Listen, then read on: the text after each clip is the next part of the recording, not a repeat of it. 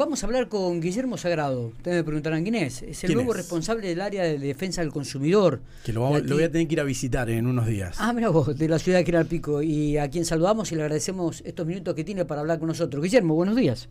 ¿Qué tal? Buen día, ¿cómo están? Bueno, muy bien, gracias por atendernos. ¿eh? No, por favor. Eh, espero que haya pasado una linda Navidad. Sí, sí, sí, la verdad que sí. Tranquilo, familia. cuidándonos, cuidándonos, tranquilo.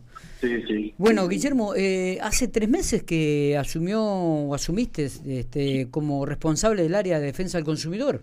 Sí, hace tres meses que estamos al, al frente de la oficina de defensa.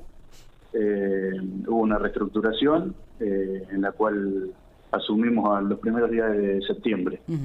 Estamos tratando de... Estamos haciendo una reestructuración en general, de la- tratando, de, tratando de darle la impronta personal mía. Eh, eh, hemos incorporado dos personas, eh, una de las cuales es un notificador y la otra persona es un administrativo, tratando de hacer hincapié en la atención al público sobre todo y agilizar las causas para tratar de que salgan lo más rápido posible y dar una solución a la, a la población. Está bueno, está bueno esto. Porque no existía personal en esta área, ¿no? Solamente estaba el encargado, ¿puede ser? ¿O había administrativos? No, había, había, Ajá. había una, una persona administrativa. Ah, bien. Eh, lo que sí incorporamos un notificador en el área que es muy importante, eh, en el cual él se dedica exclusivamente a, a realizar esa tarea.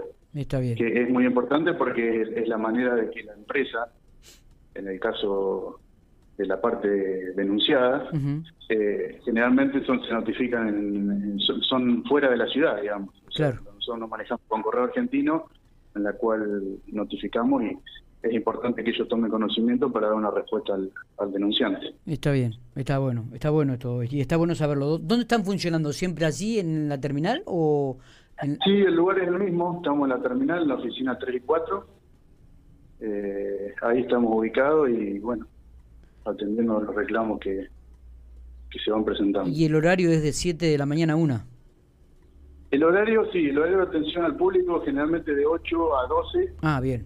Eh, los días lunes, martes y miércoles eh, se toman la- las denuncias y bueno, se sacan, eh, eh, se toman consultas básicamente a ver si el reclamo corresponde o no que se toma por, por la oficina y los días jueves y viernes son los días que nosotros tenemos dispuestos para tomar las audiencias Ah, correcto. que se generan en los expedientes. Está bien. No te voy a pedir alguna estadística porque hace poquito que estás y has asumido en el cargo, digo, pero eh, en estos tres meses, ¿cuáles son aquellos este, reclamos que habitualmente el vecino se llega a la oficina y realiza? Sí, mira, lo que te puedo decir más o menos de que de, de promedio tenemos entre 35 y 40 denuncias mensuales. Ajá. En el tiempo este que yo estoy, hace tres meses, es eso lo que te puedo decir como estadística. Eh, estamos generando la estadística nueva. Eh, pero bueno, los reclamos básicamente son, eh, los, los, o sea, los más grandes son de planes de ahorro de automotores, generalmente por incumplimiento en la entrega, lo cual nosotros tenemos gran eh, contacto con las empresas. Las empresas responden en tiempo y forma y generalmente se solucionan los problemas en general, casos puntuales no, que bueno, terminan en una, en una demanda judicial, pero en general, te diría el 70% se soluciona en la oficina. Ah, mira vos, qué bueno esto. Después tenemos cuestiones de, de mera, eh, por ejemplo, de facturación, de alguna empresa de telefonía o situaciones de banco que se han, han colocado seguros que la gente no ha contratado.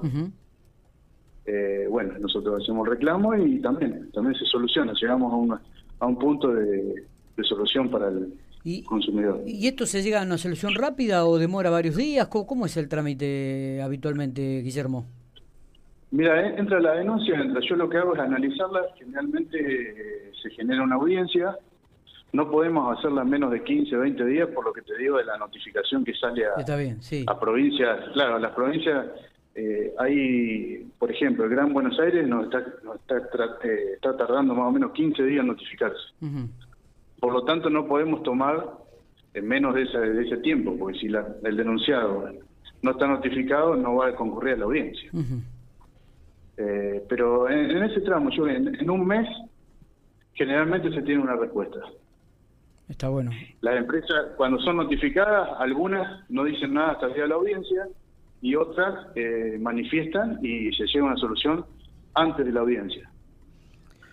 Está, interesante. Está, está bueno, realmente sí, está, es interesante y además porque le da una respuesta al vecino que va siempre a reclamar, ¿no? A, presentar su reclamo, sus diferencias y que evidentemente encuentra eco, que muchas veces, viste, haciéndolo por uno propio, por los caminos de, que mismo uno lo hace, digo, no muchas veces no tiene ningún tipo de respuesta. Esta es la realidad.